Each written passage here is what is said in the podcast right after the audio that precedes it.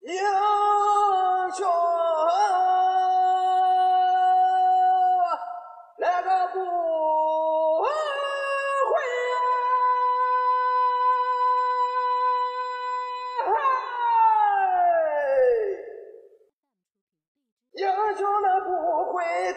一壶浊酒论古今，笑谈历史风云。各位好，欢迎收听文昌书馆的节目，我是主播君南。说水浒道好汉，今儿个呀，咱们又该聊水泊梁山那些头领们了。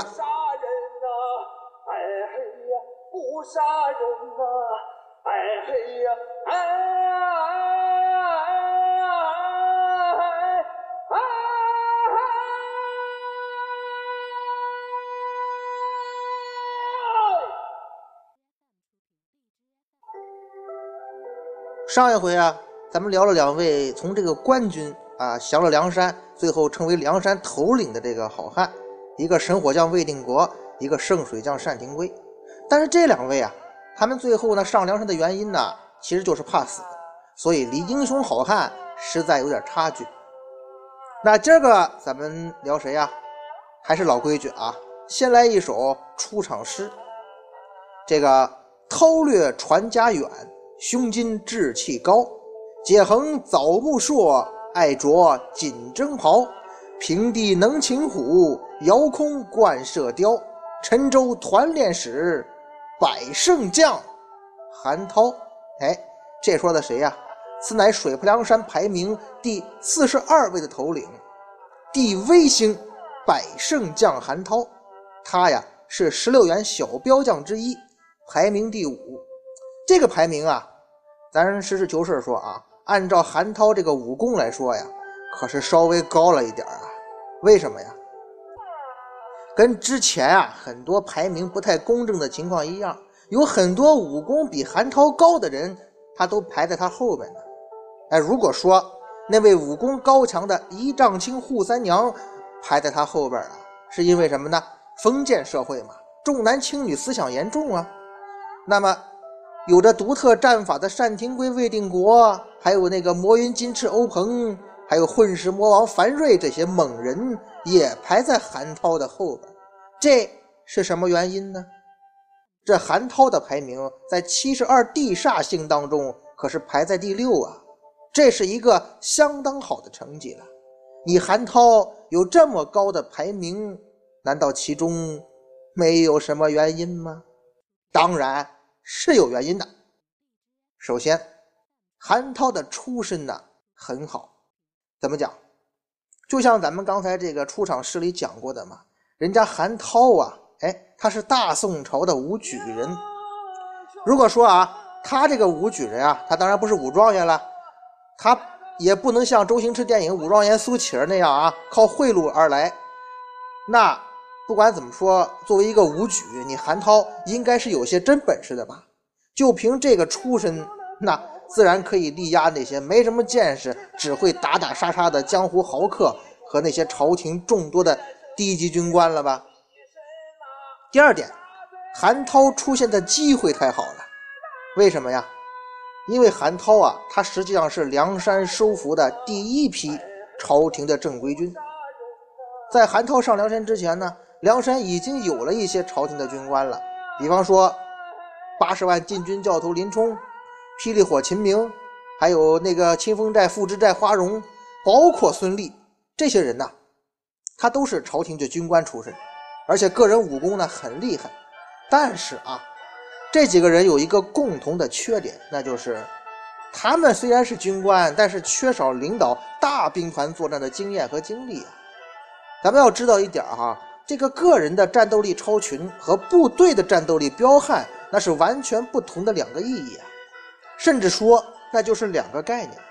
如果说宋江宋大哥要完成他心中的目标啊，不管是小目标还是大目标哈，那要实现就要网罗一些战功赫赫、威名远扬的朝廷战将，是至关重要的呀。而宋江呢，在梁山内部呢，为了进一步巩固自个儿的这个地位和抬高声望，他的这些努力呢，实际上是无可厚非，当然也必不可少。所以呢，从这个角度来说呀，由于这位百胜将韩涛上梁山比较早，资历呢也够老了，所以给他这个排名啊，算是对老资历的认可和褒奖，竖个典型嘛。那位说了，哦，就凭着出身好、资历老，所以韩涛的排名就靠前了。嗨，他身后的头领啊，就是再生气、再嫉妒也无可奈何，不是？这个韩涛的星宿叫做地威星，这意思是说韩涛这人很威风呢，还是说他很有威望啊？其实啊，咱们还是从书中找答案啊。韩涛这个地威星的封号四个字啊，名不副实啊。哎，为什么呀？咱们在书中看啊，韩涛这个人呢，他是既没有威风，也没有威望。一个刚出场就被梁山杀得大败的呼延灼的副将。有什么可威风的？又有什么威望可言呢？啊，如果不是说梁山坡高层对你这出身，就咱们前面说的这两个条件哈，看得很重，你韩涛哪有什么威风和威望啊？其实啊，韩涛这个所谓地威型的封号，也是为了对应他的主将呼延灼的呀。大家注意啊，呼延灼的封号是什么呀？他的星宿是天威星，嘿，应个景吧。他的副将韩涛呢，那自然就是地威星了。这韩涛的星就是地威星啊，绰号是百胜将。嘿，要我君南个人来说呀，在梁山泊一百单八将里头，最这个绰号不靠谱的就是这个百胜将韩涛了。这话怎么说的呀？大家都知道啊，在《三国演义》里头有位常胜将军赵云赵子龙。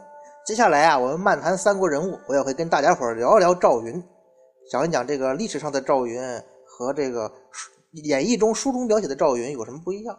那这个赵云，咱们说大名鼎鼎啊，常胜将军嘛，而且也算名副其实。赵云这个绰号，人家可是用多如牛毛的战功堆积起来的。如果说你这个韩涛想盗取常胜将军的绰号，啊，我勉强能认可吧。虽然咱们也知道啊，梁山中很多绰号都是在吹牛，因为这个谁会跟一个人的绰号较劲呢？对吧？就算是锦毛鼠白玉堂，表面上他是跟玉毛展昭因为绰号较劲，可是实际上这个就是咱们要是按三侠五义来讲，白玉堂找展昭麻烦，可不仅仅是因为绰号啊。所以江湖中人啊，其实有时候对一些吹牛的绰号，并不是看得特别重。很多时候只是找事儿、找麻烦、打架的一个借口罢了。可是你韩涛呢？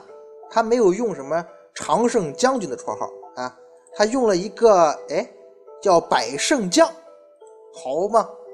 这个有点让人啼笑皆非啊！这是什么意思呀？难道说你在战场上能取得一百场胜利就满足了？还是说啊，你认为啊，韩涛能够出战一百场？对于他来说是几乎不可能的任务，取个绰号对自个儿鼓励一下。当然了，这都属于过度解读啊。其实啊，也可能是韩涛在这个绰号里边玩了一个文字游戏。百胜将就是常胜将的意思吗？哎呦，韩涛啊，你这个百胜将可真难为我们读者了。这让我们怎么猜嘛？其实啊，大可不必过度解读，我们也不用为古人为书中人操心呐。生活已经很累了，要说累呀，其实他韩涛最累。为什么这么说呀？因为啊，他得自个儿数着呀。怎么着？等快出够一百场的时候，赶紧写辞职报告，要不这百胜将的威名可就付之东流了。嗨，这呀都是笑话。咱们呀细细来说一下韩涛这个人吧。咱们看这个出场诗里讲过了啊。韩涛的兵器啊是一把枣木槊，这其实是一件比较少见的兵器啊。因为咱们常见的这种武器啊，或者是阵仗上马战的武器啊，什么刀枪棍棒都有啊，包括江湖上。但是这个槊呀，确实是军队中独有的武器。包括这个《隋唐演义》中单行信用的金鼎枣阳槊哈，其实槊就是古代武器中的重兵器，由于它结构比较复杂。呃，长度也比较长啊。据这个出土的文物啊，有的说呢可能要达到两米，包括文献记载哈。使用起来呢，毫无疑问就显得比较笨重。如果说使用这种武器啊，在战场上对付那些刀枪这些分量比较轻的武器，你还能举重若轻，而能得心应手，舞动自如。可以想见，这个使用者的力气要比常人大好多才行啊！这也说明什么呀？咱们这位百胜将韩涛啊，应该是位力量型的战将，对吧？是个以力大著称的将领。虽然说这槊啊，这兵器不是什么钢铁铸成的，是枣木为柄，可是因为这枣木啊，我不知道这个小伙伴们有没有见过枣树哈？君南小时候是见过枣树的，我知道枣木的质地是非常坚硬的。而且木纹呢很细密，很多时候重量可是不亚于钢铁制成的兵器啊。如果是这么一把枣木槊的话，韩涛使用这样的重兵器，而且自称百胜将，说明两点：第一，他力气很大；第二，他武功还不错。那么，根据咱们前面的很多的规矩啊，今天要讲的这个将领啊，实际上是两个人，一个是韩涛，一个是他的小伙伴。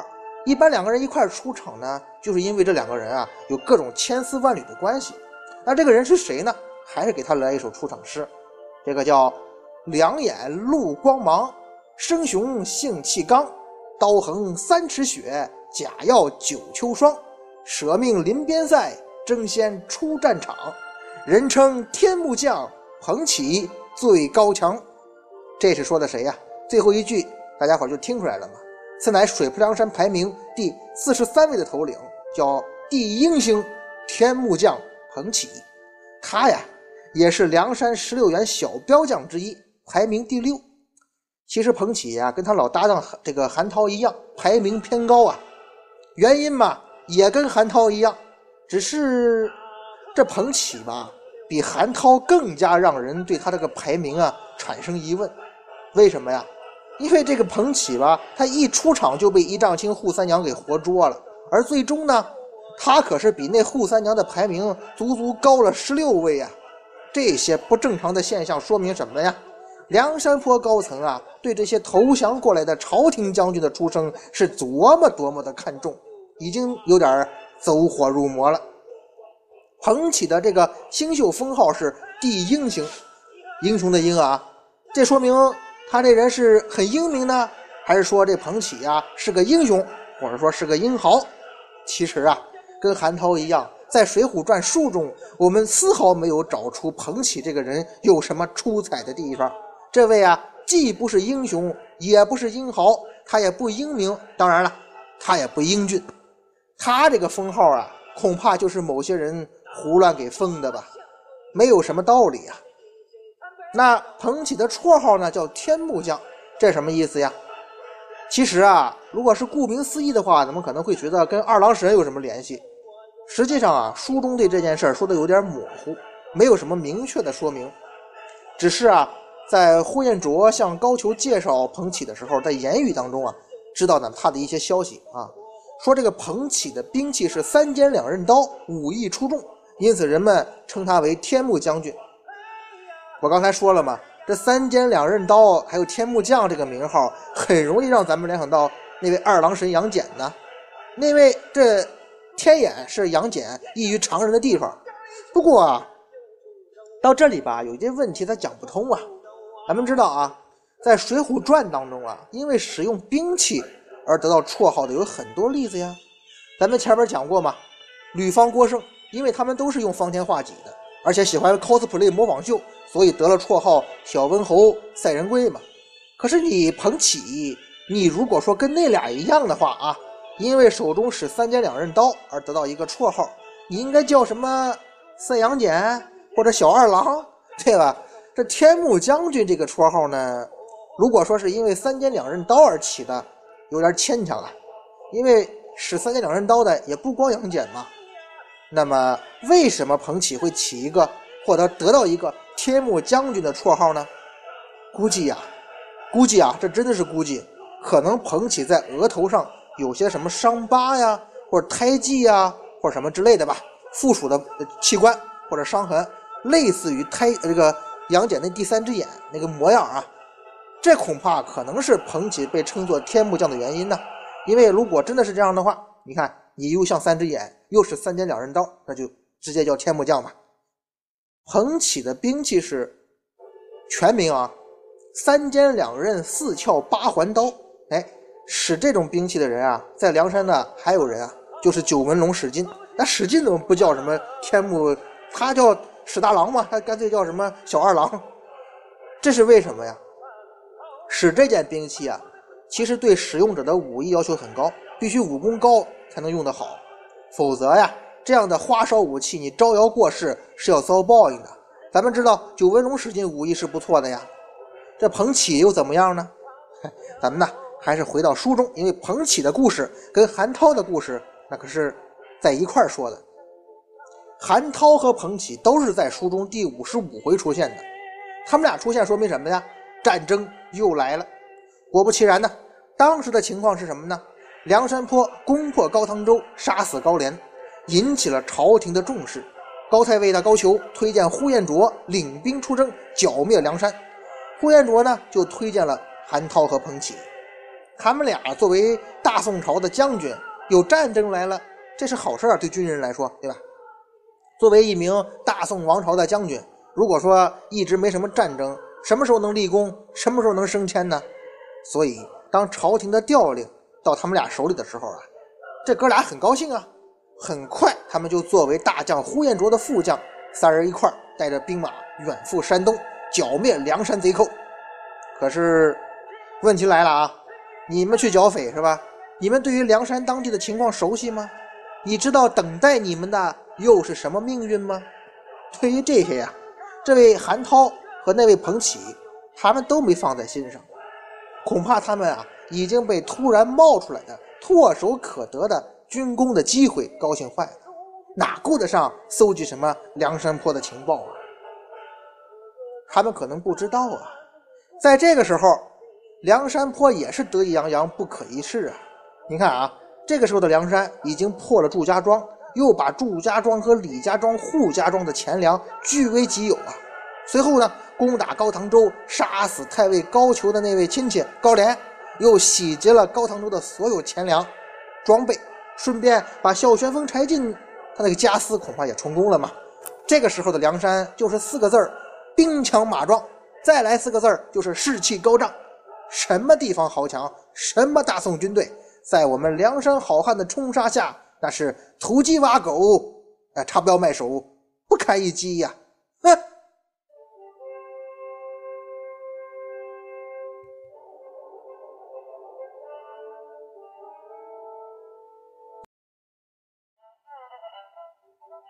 虽然对于梁山的情报可能知道的不详细，但是啊，恐怕他们对于这次出征的结果也有预判了，也是俩字儿啊，那就是胜利 （victory）。基于这种自信啊，他们居然跟朝廷立了军令状。有句话叫“军中无戏言”呐，立下军令状必须得完成，否则就会受到军法的严厉惩罚呀。在《水浒传》里头，朝廷多次征剿梁山。可是对呼延灼三个人这次征剿写的最详细了，什么盔甲、刀枪、马匹、铁炮、火炮，都写出了很详细的数量。这说明什么呀？呼延灼三人啊，对于这次征剿梁山贼寇的任务准备还是挺充分的。所谓战略上藐视敌人，战术上重视敌人吗？这也是名将该有的素质啊。一句话啊，不要耽误百胜将和天目将的宝贵时间。他们哥俩还等着赶紧把匪剿完了，回朝廷讨封领赏呢。话说这一日啊，朝廷征讨大军就到梁山了。这一来啊，就引起了梁山的紧张。毕竟啊，这是第一支国家正规军队来征剿啊。